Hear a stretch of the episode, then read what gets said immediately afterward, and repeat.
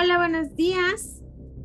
Bienvenidos, bienvenidas a una nueva emisión de Nunca te han espantado. Hoy les traemos el programa que se titula Leyendas urbanas, redes sociales y cadenas. Soy Aida Chacón, bienvenidos a este programa y estamos también, ya saben, con Marco Antonio Molina porque les traemos un análisis muy interesante acerca de el miedo. ¿Para qué sentimos miedo? ¿Por qué socialmente tenemos estos miedos? ¿Y cómo se retransmiten estos mensajes que nos causan miedo? Adelante, Marco. Hola, ¿qué tal, Aida? Bueno, pues a ver, vamos a empezar a platicar porque el, tema de hoy es un poco diferente a lo que han sido los eh, capítulos anteriores de nuestros programas, ¿no? Vamos a hablar en primer lugar de la leyenda urbana, que es algo que no hemos estado mencionando y que yo creo que ya hace falta que hablemos de eso, ¿sí? Entonces, ah, vamos a comentar en este caso, y bueno, eh, voy a empezar por definir lo que es una leyenda urbana. Y quiero aclarar una cosa, esta definición es mía completamente, ¿sí? Mi, mi maestro, al que yo tengo que reconocer como mi maestro en todo esto que tiene que ver con la literatura tradicional y la literatura oral, que es Aurelio González, el doctor Aurelio González, que es profesor del Colegio de México, ¿sí? Ah, él tiene una visión diferente de lo que yo voy a comentar. Según Aurelio González, comienzo con la definición, o bueno, no con la definición, con lo que él dice. Según Aurelio González, no debería hablarse de leyenda urbana, porque lo que dice él es, ¿por qué vamos a hablar de una leyenda urbana? Porque si eso implicaría hablar de una leyenda rural. Y dice él, no, o sea, las leyendas son leyendas simplemente, ¿no? Se cuentan en diferentes ámbitos, las historias se ubican en diferentes ámbitos, pero lo que él diría es, no hace falta distinguir una leyenda urbana. Eso es lo que comenta Aurelio González. Ahora, yo aquí creo que sí es necesario hacer una distinción y como decía, esta es completamente mi definición, ¿sí? O sea, según yo, y lo propongo en el libro de de leyendas, justo de leyendas urbanas y tradicionales en el México del siglo XXI, exactamente. Muy bien. Ahí en la introducción lo que yo comento es que en las leyendas urbanas la primera característica es uno, obviamente, que se ubican en un contexto urbano, ¿sí? Porque ya lo que ocurre ocurre en las calles de la ciudad, de cualquier ciudad, ojo con esto, puede ser de cualquier ciudad, pero ocurre ya en las calles de la ciudad y tiene que ver mucho con ese contexto, ¿sí? Ahora, importante para lo que yo propongo es que el elemento sobrenatural se pierde. Aquí ya no hablamos de seres mágicos, sobrenaturales, de apariciones, fantasmas, diablos, brujas, ya no hablamos de nada de eso hablamos de situaciones que tienen que ver con el contexto urbano en el que estamos. Pero ese, ese elemento sobrenatural se sustituye por un elemento que tiene que ver con lo que es la vida en la ciudad, lo que implica la vida en la ciudad. Y ojo, ese elemento sobrenatural se sustituye con alguna situación que tiene que ver con la vida en la ciudad pero que tiene la función de provocarnos miedo, de provocar miedo en los receptores de la historia. Entonces, aquí es donde me parece que podemos hablar de leyendas urbanas. Y en ese sentido voy a dar algunos ejemplos, porque, y tiene que ver entonces con el nombre del programa de hoy, esas leyendas urbanas que estamos llamando así, también, ojo, también se pueden relacionar con los rumores, ¿sí? O sea, también están relacionadas con los rumores y el rumor también tiene una función social, también vamos a mencionarlo. Pero lo que comentaba yo, esas leyendas urbanas son historias que narran, por ejemplo, narran asaltos, ¿sí? Eh, alguien va por la calle y entonces se acerca otra persona y ocurre algo esos asaltos se dan de una manera poco común, que es otra de las características de la leyenda urbana. Son asaltos que tienen elementos que son poco comunes. No es el asalto normal cotidiano que uno puede estar acostumbrado a ver en la ciudad, donde se acerca alguien con una navaja, con una pistola y amenaza y es, oye, dame la bolsa, dame la cartera o lo que sea, el reloj, el celular. O sea, no es ese, ese asalto que es como muy común, muy cotidiano en algunas ciudades. Eh, en este caso tiene que ver más bien con, por ejemplo, con engaños. ¿Sí? Se acerca a alguien y te pide que lo ayudes a localizar una dirección, por ejemplo, ¿no? Y ustedes recordarán, aquí empezarán a recordar ya algunas historias. Iba yo en la calle y entonces se me acerca un señor, se veía muy humilde y me pide que le ayude a encontrar una dirección porque él no era de la zona y estaba perdido.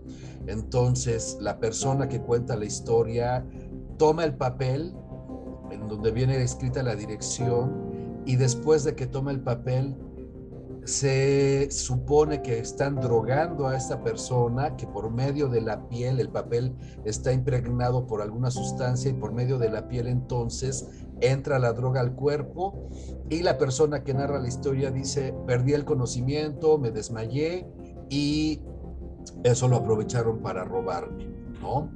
Bueno, con este tipo de historias después voy a hacer yo ahí un paréntesis porque ahí hay algo más que decir, pero bueno, esa es una, ¿sí? Otras tienen que ver con que igual eh, se acerca un niño, dicen se acerca un niño, dice que está perdido, pide que lo lleve a algún lugar, entonces la gente, normalmente estas historias aprovechan también la buena fe de las personas. Ah, pues yo por ayudar, sí, lo seguía donde él me estaba pidiendo y cuando ya estuvimos en otro lugar ah, más aislado, más solitario, llegaron otros y me asaltaron, ¿no? Por ejemplo. Ah, es ese tipo de historias que nosotros recordamos, ¿sí? Bueno. Son entonces... Yo creo que Ay, perdón que te interrumpa, Marco, pero yo creo que también estas leyendas urbanas eh, pueden causar más miedo. Esto es, entre una pregunta y, una, y un comentario, porque sí hay casos donde se vincula a robos así, por supuesto. Em, a lo mejor no en este ejemplo concretamente de, del modus operandi de la droga en un sobrecito o en un papelito, no más bien donde está la dirección, sino eh, el clásico de eh, ayúdame una dirección tal y de pronto llegan a un lugar, caminan o, algo así y sale más gente, los emboscan al, a la víctima y entonces este, sí es, em, o sea, sí, sí lo despojan de sus pertenencias o incluso lo asesinan, porque ahorita estoy recordando, por lo menos hay un caso sonado de una asesina serial que era mujer, que operaba... Junto con su pareja, pero era ella la que perpetraba estos engaños. Y eh, estoy tratando de recordarme el, nombre de, la asesina serial, pero hay una asesina serial mexicana que justamente tenía este modus operandi, ¿no? No estábamos diciendo que sea el más común ni nada por el estilo, pero yo creo que también en eso pueden cimentarse estas leyendas o algunas, por supuesto, de que sí hay antecedentes en las ciudades de que pueden suceder esas cosas, ¿no? Justo, bien, ahorita que lo mencionas podemos entrar de una vez a eso porque eh, hay una frontera, exactamente, hay una frontera, o sea, hay que decir eso, entre la cierto tipo de leyendas urbanas, el rumor, ¿sí? Y lo que puede ser la realidad, hay fronteras muy difusas y puede ser que algunas historias tengan una base real. Esto puede ser, por ejemplo, lo que dices tú de el engaño para un asalto, sí, por supuesto, por supuesto que puede ocurrir, ¿no? Podemos recibir, por ejemplo, un mensaje que nos hable de lo que son las que se conocen en la Ciudad de México como las goteras, ¿no?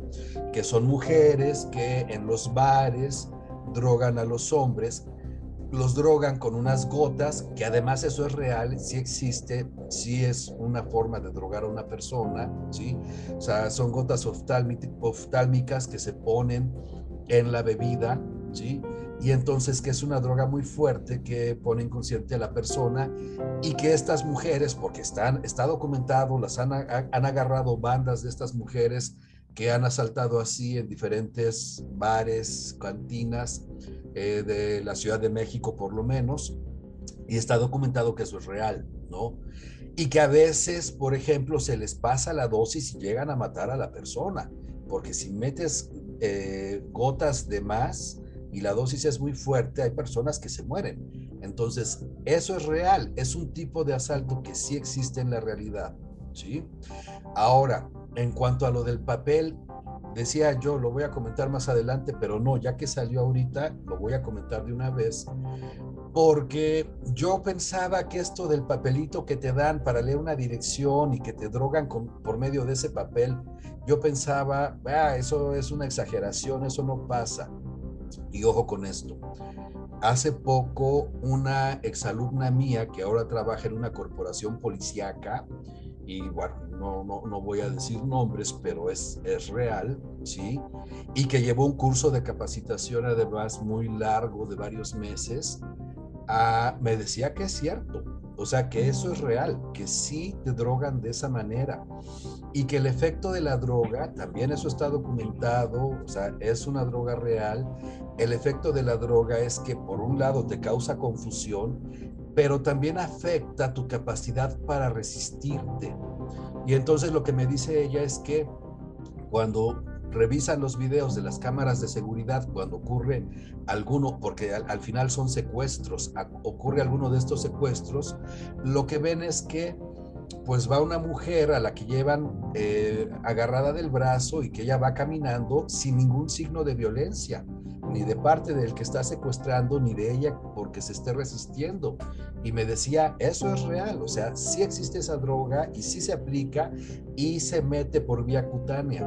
Entonces, me decía que eso sí, porque también lo que, lo que puede pasar, y, y eso también vamos a encontrar algunos videos, y algunas cadenas que hablan de eso. Yo leí hace poco justamente una que, que hablaba de eso.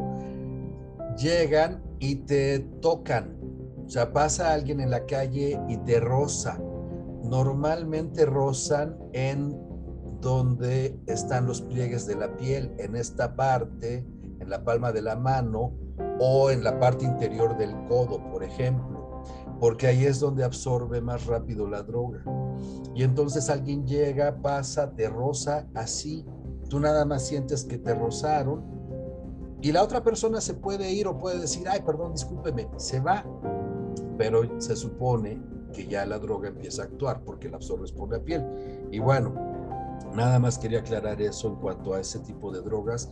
O sea, esta, esta estudiante, bueno, es estudiante, ya, ya, ya es una persona que está completamente eh, integrada al ámbito profesional, como decía yo, ah, pero ella, me decía eso es real, ¿no? Entonces, eso sí pasa. Bien, aquí lo que, lo que tenemos que ver es eso, que hay fronteras muy difusas entre qué es una historia que puede estar ficcionalizada, que puede estar ya exagerada, ¿sí? Y lo que pueden ser casos que están ocurriendo realmente. Y aquí, y aquí entonces lo, que tú comentas es pertinente, tenemos que aclarar eso, ¿no? Ahora, también es necesario para esto y para entender por qué estamos considerando este tipo de historias como leyendas urbanas, también es, es necesario irnos un poco a la historia, porque los más jóvenes, por ejemplo, no lo van a recordar, ¿sí? No lo van a recordar de esa manera pero así es como empezaban a circular en las redes sociales, ¿sí? Y que ahora, ahora, para que pensemos en cuáles son los equivalentes, pues la vía para difundir este tipo de historias y mensajes se da por WhatsApp, por ejemplo, las famosas cadenas de WhatsApp. Recibimos muchísimas cadenas de WhatsApp este, de, de todo tipo, ¿no? Pero algunas traen ese tipo de avisos que son eso, como una advertencia. Oigan, tengan cuidado, está pasando esto, están secuestrando en tal lugar, están asaltando de tal manera. Entonces, quiero aclarar eso, ¿sí? O sea, algunas de esas historias pueden ser reales pueden ser advertencias reales de cosas que están sucediendo, pero otras historias ya están ficcionalizadas en el sentido de que alguien les mete detalles que ya está creando, inventando, exagera un poco la situación, ah, puede construir una historia que se hace más interesante para llamar la atención, para captar la, la, atención del lector, ¿sí? Y en ese sentido es que eso ya se está convirtiendo en otra cosa.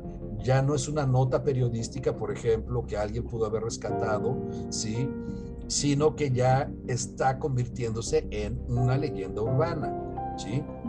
No sé si quieres comentar aquí algo.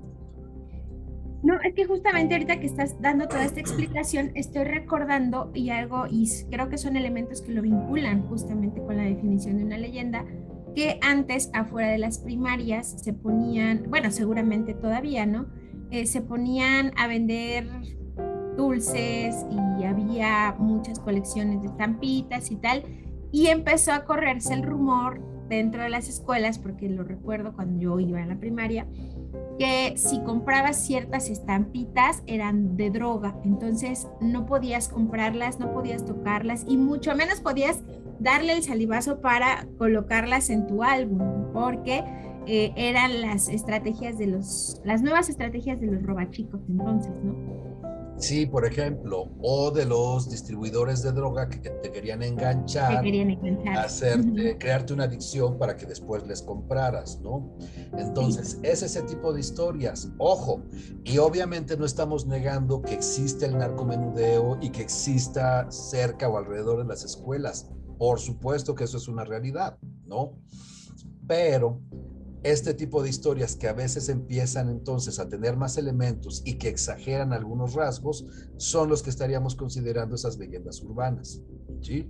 Y ahí también yo creo que cabe ya empezar a meter la cuestión del miedo, porque yo lo que recuerdo era justamente eso. Eh, el miedo que nos daba cuando estábamos chicos salir de la escuela y ver un vendedor con estampitas. Entonces no sabía si era un vendedor real o un roba chicos y era un miedo constante y era terrible, ¿no? Porque sí estábamos muy al pendientes de eso. ¿Y cuál era la consecuencia? Ya no te acercabas a comprar, ya no te alejabas de la escuela y esperabas a tus papás, si no estaban todavía, los esperabas quietecito ahí donde corresponde, ¿no?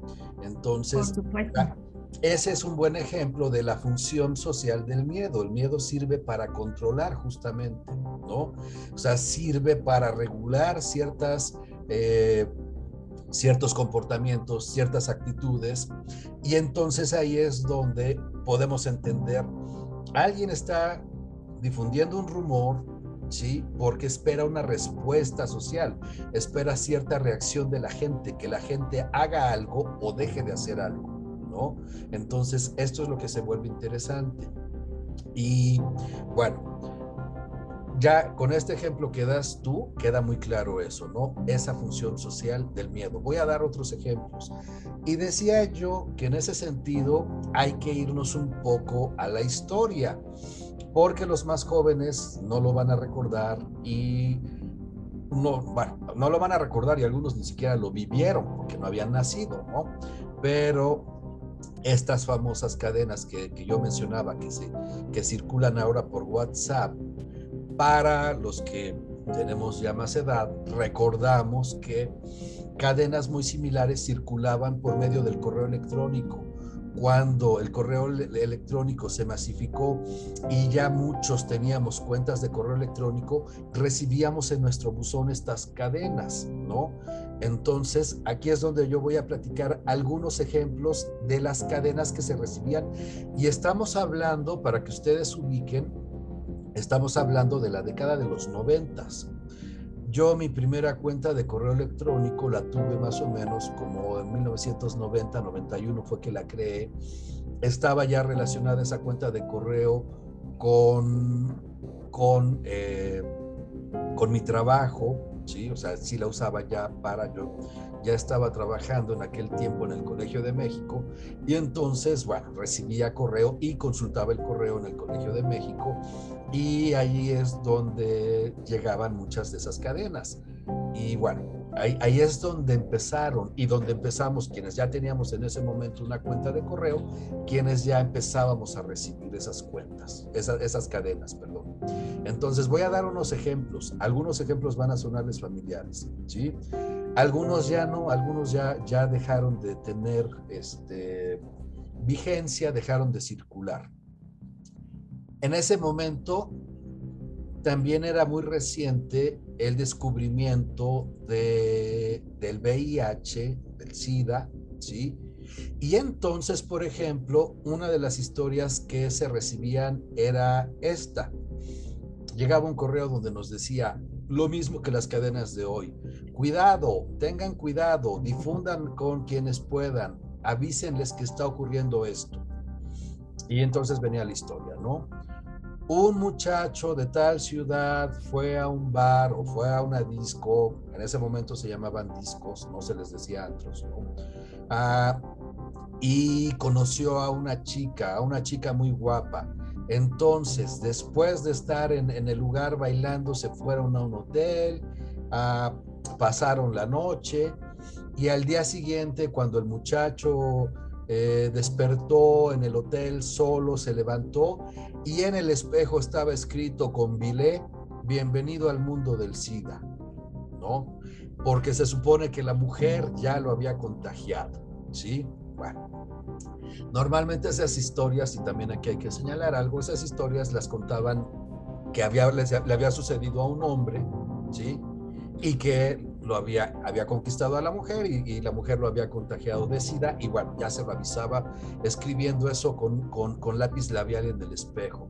Eh, socialmente no era común que una mujer contara esa historia, ¿no? Que fuera una chica a la que le ocurriera eso porque socialmente no, no estaba bien visto, según esto, que una mujer fuera a un lugar y bueno, tuviera una conquista con un hombre y se fuera al hotel con él, ¿no? Entonces, normalmente el protagonista era un hombre, ¿sí? Bueno, pero esa es una de las historias que se contaban. Otra historia muy conocida, muy parecida también, era similar y era lo mismo. Un chico fue a un lugar a bailar, a beber, ahí conocía a una mujer muy guapa, la aparentemente la conquistaba, se iban al hotel y entonces después el muchacho despertaba, no sabía cuánto tiempo después, y se daba cuenta de que tenía una cicatriz porque lo habían operado para quitarle un riñón, por ejemplo, ¿no? Y entonces era, tengan cuidado porque les pueden quitar un órgano, un riñón o algo así, ¿no? Entonces esas historias también llegaban por medio de estas cadenas, ¿sí? ¿Te acuerdas tú, Aida, de algo así? Sí, justo ahorita que estabas contando esta, eh, bueno, hay una variante de, este, de, esta, de esta forma intencional de contagio del VIH que también llegaba el correo que te decía, este, alerta, tengan mucho cuidado, eh, no, se, no se fíen cuando vayan al cine, porque se decía que había jeringas que te inyectaban, o sea, te sentabas y te inyectabas tú solito sangre contagiada de VIH, ¿no? Eh, este, este correo también llegó y, ¿sabes? También estoy recordando ahorita que esta, esta que acabas de contar tú, donde les ponían bienvenido al Club del SIDA, la retomó un escritor que durante los 90 y principios de los 2000 fue muy famoso, em, Carlos Cuauhtémoc Sánchez. En una de sus novelas, de sus tantas novelas que también tienen una función súper moralizante. Novelas. Ajá, novelas, sí, exacto, así, así, entre comillas. Está muy bien. Yo no lo quería decir así, pero la verdad es esa, ¿no? Tienen una función súper moralizante, pero súper, súper moralizante, terriblemente este, moralizante y culpígena. Pero eh, en una de esas novelas retoma esta historia, aunque en esta vez sí la cuenta que le pasó a una mujer, que una mujer por no cuidarse, por no este, respetar sus valores, de llegar virgen al matrimonio y tal y, y así, eh, termina enamorada y convencida eh, de un chico que conoce en unas vacaciones, eh, tienen sexo y resulta ser que él le da un regalo para que lo abra hasta que vaya en el avión de regreso a su casa y es justamente el mensaje de bienvenida al Club del Cine, ¿no? Entonces, él le da, eh, por supuesto que cambia eh, quien cuenta la historia, porque justamente en estas historias, en estos libros que, él publica, la función siempre ha sido la de que la mujer eh, se mantenga pura casta como inmaculada y que no rompa los, las normas sociales súper religiosas que él súper conservadores, exacto, súper conservadoras que transmiten esas novelas. Pero sí, sí lo cuenta de esta manera para, y tiene una función, o sea, tiene una intención muy clara al cambiar de emisor del mensaje, ¿no?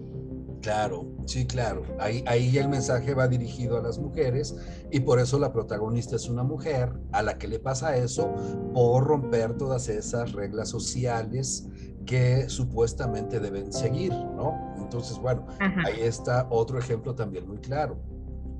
Y sí, recuerdo, y qué bueno que mencionas tú esa, esa historia, para quien no la conozca, del cine, decían que las agujas estaban acomodadas en los asientos, ¿no?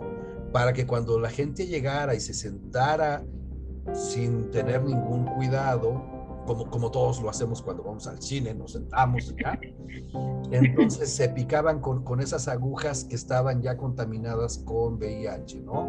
Entonces, que era una manera de transmitir también el SIDA y, bueno, el VIH. Y, sí, ahí está, eso es otro ejemplo de esas cadenas. Ahora, hay otras cadenas que también se recibían.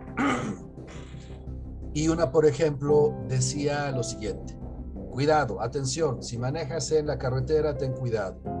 Eh, los Zetas, y ya se hablaba de los Zetas en ese momento, decían, los Zetas tienen una nueva forma de iniciación para sus nuevos integrantes y consiste en que deben matar a cualquiera que le eche las luces altas en la carretera. Entonces, cuando tú vayas manejando en la noche, si un vehículo viene con las luces altas, tú no le eches las luces altas porque puede ser un Z y en ese momento va a tener que ejecutarte, ¿no? Y esa historia ya, ya la recordaste, ¿verdad? Ya, por supuesto, yo creo que sí la llegué a escuchar, pero más bien fue porque también a, mis tíos, me parece que era quienes tenían camioneta y luego íbamos en carretera a, Veracruz, o sea, al puerto de Veracruz, de la casa al puerto de Veracruz. Y esas historias ellos las comentaban, ¿no? Y yo las escuchaba. Entonces, por supuesto que me daba un terror horrible andar en la carretera y que, este, pues, que estuvieran las luces, ¿no? Porque las luces de otro carro siempre me daban miedo. Pero justo contaban eso. Sí, claro. Y, obviamente el, grupo eh, puede cambiar, pueden ser, se puede actualizar ya, ¿no? En este caso se mencionan los Zetas, pero bueno, eso puede ir cambiando, se va adaptando, que era algo que habíamos comentado ya como una característica de las leyendas, se van reactualizando, ¿no? Entonces, bueno, si los Zetas ya no nos sirven, hay que pensar en otro grupo, grupo delincuencial que sí, que, que sí nos suene para decir, bueno, ahora son ellos los que están haciendo estas pruebas, ¿no? Y que también tiene, tiene que ver con la región, porque a lo mejor los Zetas en la Ciudad de México no nos espantan tanto porque están muy lejos, pero Unión Tepito, ¿qué tal, no? Entonces, ahí vamos este, cambiando justamente eh, por rasgos que no suenen actuales y que sean eh, cercanos a lo cotidiano también. Exactamente. Y ahí está. Entonces ahí, ahí vamos viendo esas historias, ¿no?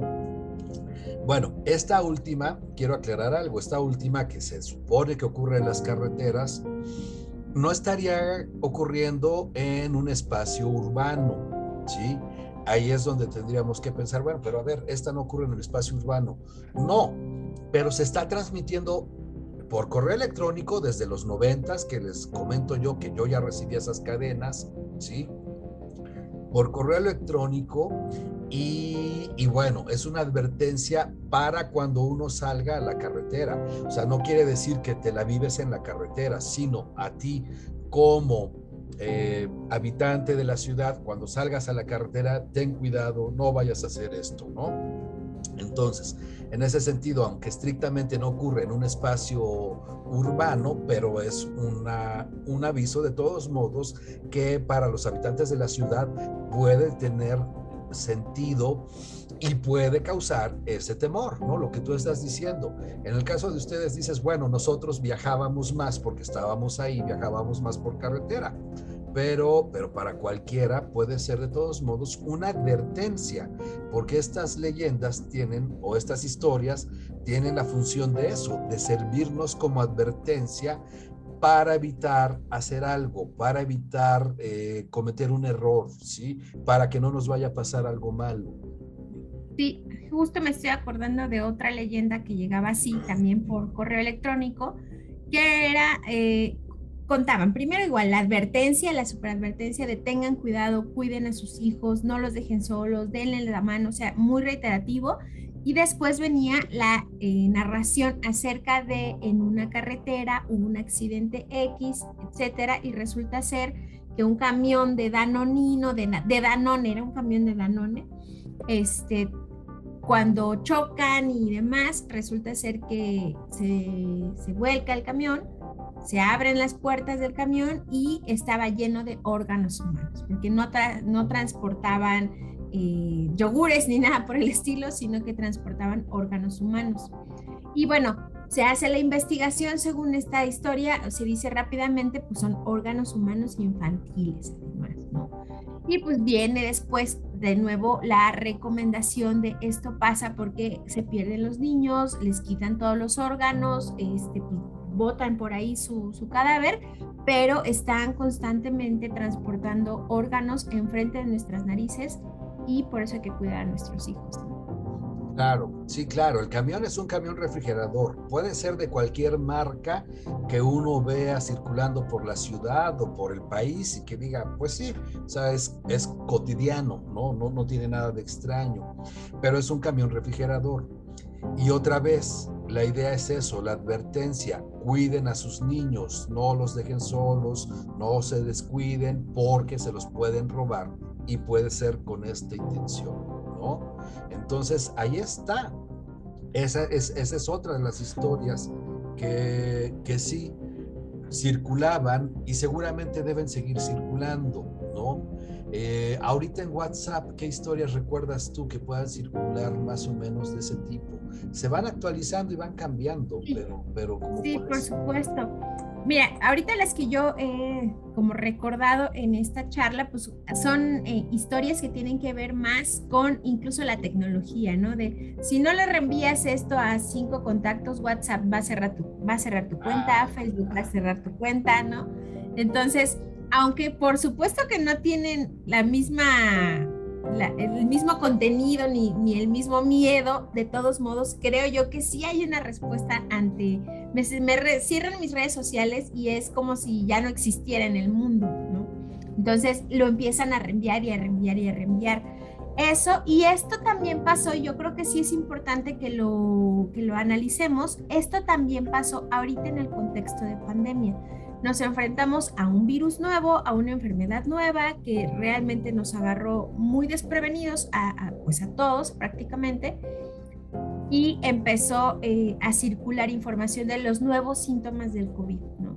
Y salía una serie de cosas, las nuevas consecuencias, no te vacunes contra el COVID porque eh, la vacuna tiene metales pesados. Y venían un montón de explicaciones pseudocientíficas, por supuesto que sí, Em, pero que sí cumplían con esta función social de, atemorizar a la gente, ¿no? Y atemorizar a la gente con información incluso contraria, porque en unos era córrele a vacunarte en cuanto se pueda, y en otros era no te vacunes porque las antenas 5G, o sea, una serie de cosas además muy incoherentes. Em, o la otra de que no vas a entrar a la quinta dimensión, ¿no? Estamos ascendiendo a la quinta dimensión y, o sea, puras cosas, por supuesto, cero comprobables y que con cualquier tipo de conocimiento que pudiéramos cotejar, pues quedaría totalmente refutada la, información que venía en esas cadenas, o que causaba esterilidad a los hombres, o que era para controlar a la población, o en cuanto te pongan la vacuna vas a caer muerto. O sea, esto también creo yo que entra dentro de estas leyendas urbanas. Sí, claro. Exactamente, ¿no? Porque decían, la vacuna tiene un chip y ese chip te lo van a inyectar y entonces eso va a controlar tu mente y por medio de las antenas 5G vas a ser como un zombie. Es una cosa tan absurda que uno dice, a ver, ¿cómo científicamente cómo puede ser eso? Pero lo que, lo que tú comentas, creo, creo que también es algo que hay que decir. O, eh, puede haber información que sea correcta, ¿no? O sea, puede ser información que sea correcta y ahí lo que nosotros tenemos que pensar, más que entrar en pánico, en reaccionar con miedo, en espantarnos o en angustiarnos, ¿no? Como lo que mencionabas de, de, de, la tecnología de, ah, sí, WhatsApp va a cerrar, reenvía esto a 20 contactos o a lo que sea, ¿no? Porque también es, es, una preocupación, ¿no? Como decías tú, es un miedo diferente, porque no es mi vida la que está corriendo peligro o la vida de eh, mis seres cercanos, pero sí es eso, ¿no? Ah, voy a tener que pagar el WhatsApp, voy a tener que, o voy a perder a mis contactos, en fin, es una serie de cosas, ¿no? Bueno, lo que, lo que creo que aquí vale la pena entonces, a propósito de esto que mencionas de, la, de, la, pandemia, es que uno, nosotros debemos tener una actitud crítica frente a la información que recibimos, ¿no? Y hay que entender eso. Hay información que puede ser real, que nos están compartiendo y que puede tener una base científica, y hay otra información que resulta absurda y que uno no debe, no debe creer pero claro, ahí uno tiene que decidir qué sí creo, qué no creo, ¿sí?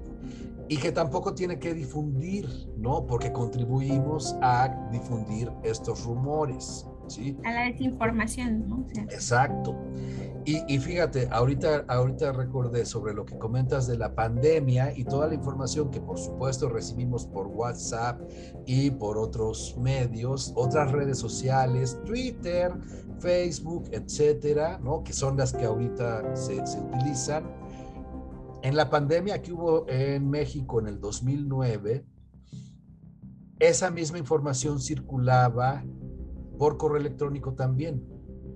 A mí me tocó vivir esa pandemia en el Ajusco, que está en, para quien no lo sabe, está en una zona conurbada de la Ciudad de México, es una zona que ya es medio rural, las orillas de la Ciudad de México, que además es en, en, en, el volcán de la, bueno, en el volcán de, junto al volcán del Chitle, pero ya es una zona montañosa en la Ciudad de México, digamos que a una hora de la Ciudad de México ya es, parte es parte de la ciudad, pero ya es un pueblo con todas las características de un pueblo. Y a mí me tocó vivir la pandemia del 2009 ahí.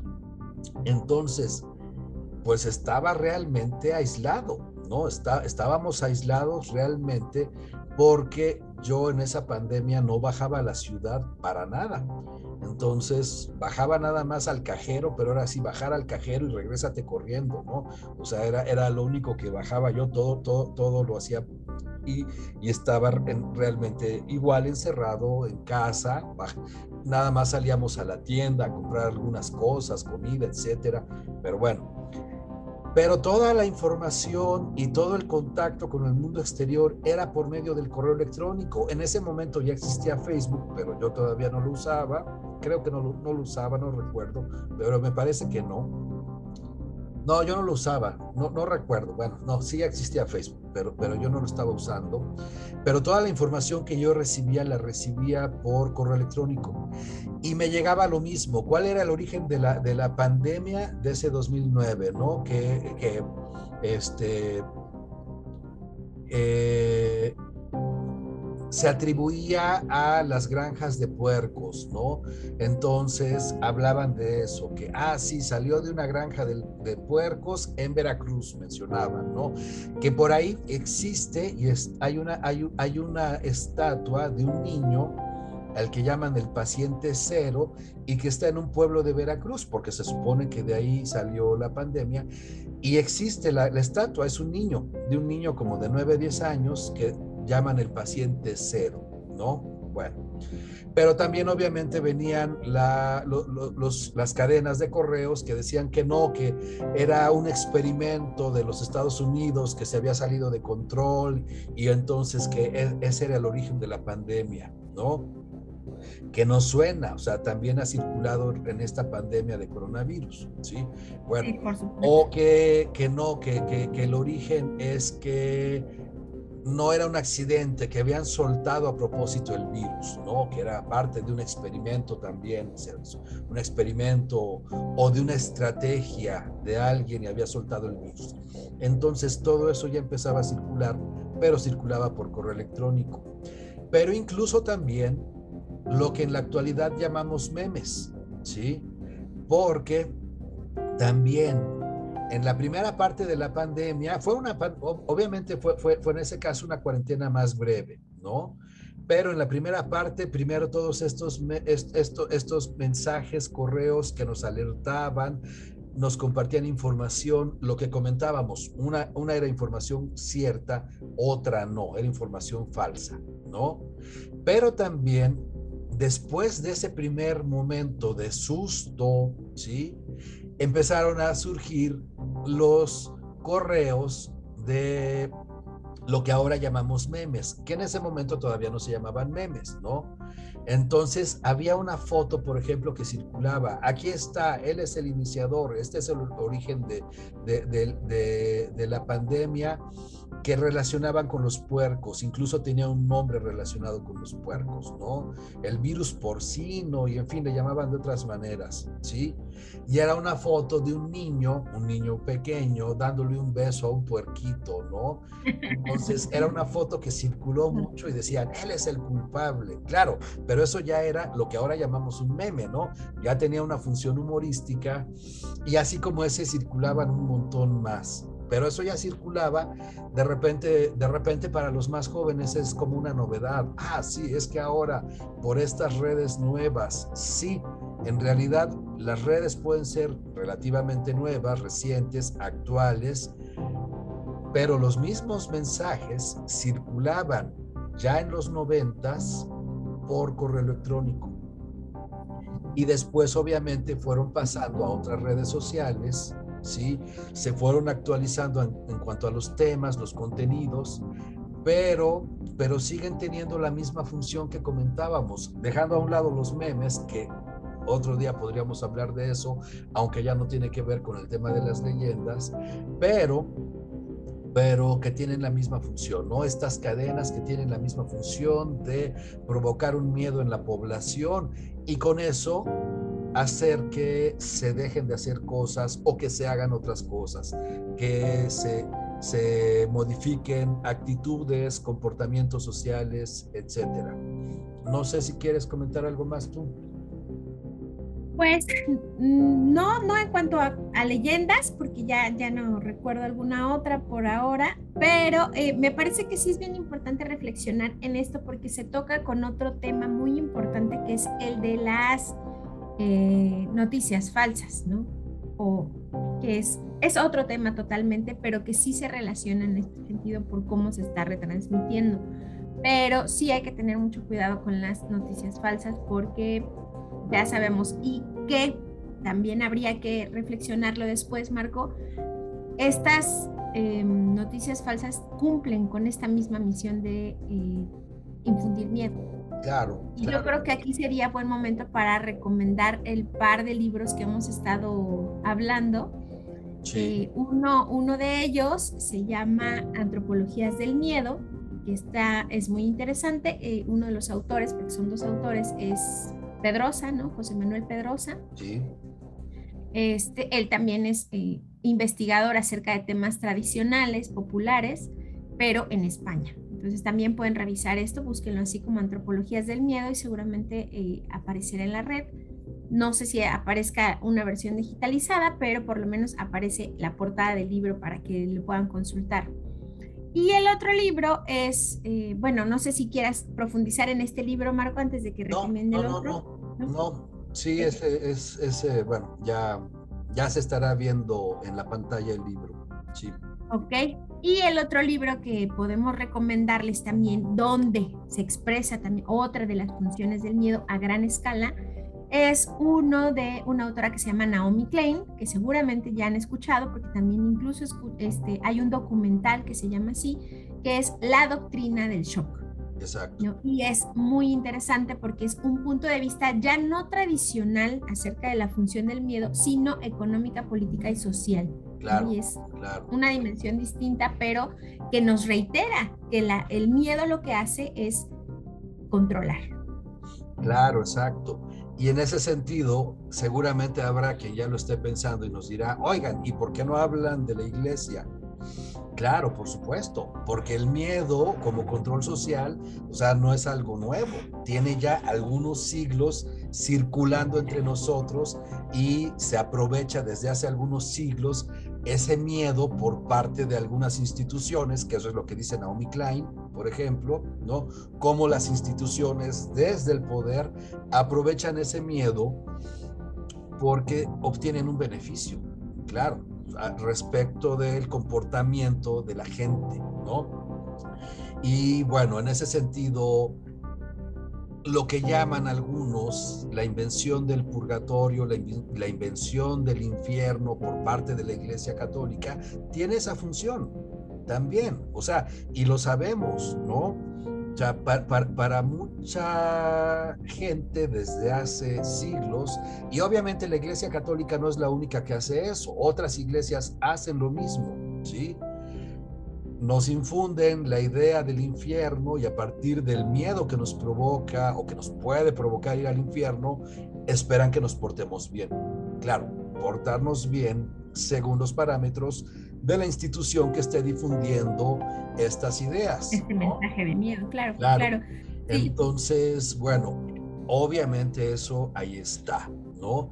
Y tiene que ver con eso, en el caso de Occidente, nuestro contexto, la invención del infierno, por supuesto, y yo aquí también eh, recomendaría un libro, se llama Por las sendas del temor, una antología para viajar por los infiernos novohispanos de María Concepción Lugo Olín, que muestra un momento, pero bueno, ahí está, ya, ya lo pondremos también eh, como imagen en el video para que lo puedan ver.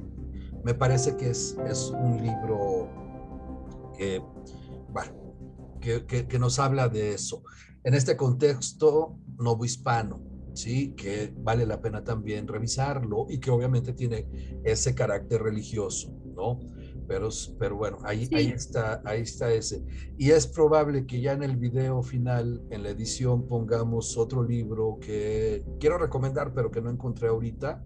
Pero bueno, ya, ya aparecerá como imagen en el video. ¿sí? Y bueno, yo creo que ya para cerrar también esta serie de recomendaciones, pues no nos puede faltar revisar, vigilar y castigar de Michel Foucault, justamente para nuevamente ver desde una perspectiva distinta que no tiene que ver a lo mejor ni con el discurso ni con este, la tradición, sino desde la sociología, cómo funciona también el miedo. Claro, claro, claro. Sí, sí, sí, yo creo que bueno, en ese sentido hay un montón de textos que se nos están ahorita escapando y no hemos invitado a la gente para que nos envíe nos pueden enviar sus historias a propósito de lo que hablamos ahorita sobre estas cadenas que se distribuyen, nos pueden enviar esas historias, esos ejemplos, nos pueden recomendar bibliografía, porque seguramente va a haber gente que diga, ah, les faltó tal libro, tienen que mencionar esto. Entonces, bueno, también, también eso. Recuerden que nuestro correo es narrativas diversas, todo junto, narrativas diversas arroba gmail.com y entonces, bueno, a ese correo nos pueden enviar sus recomendaciones, sus historias, sus ejemplos. Eh, cadenas no, nada más platíquenoslas. sí, por favor. Cadenas no. Los ejemplos nada más, ¿sí? Y, Y bueno, también para que nos sigan en el canal de YouTube y en la página de Facebook, Nunca te han espantado, donde seguiremos hablando de leyendas, pero hoy teníamos que hablar de leyendas urbanas porque ya nos hacía falta, ¿no? Tocar el tema.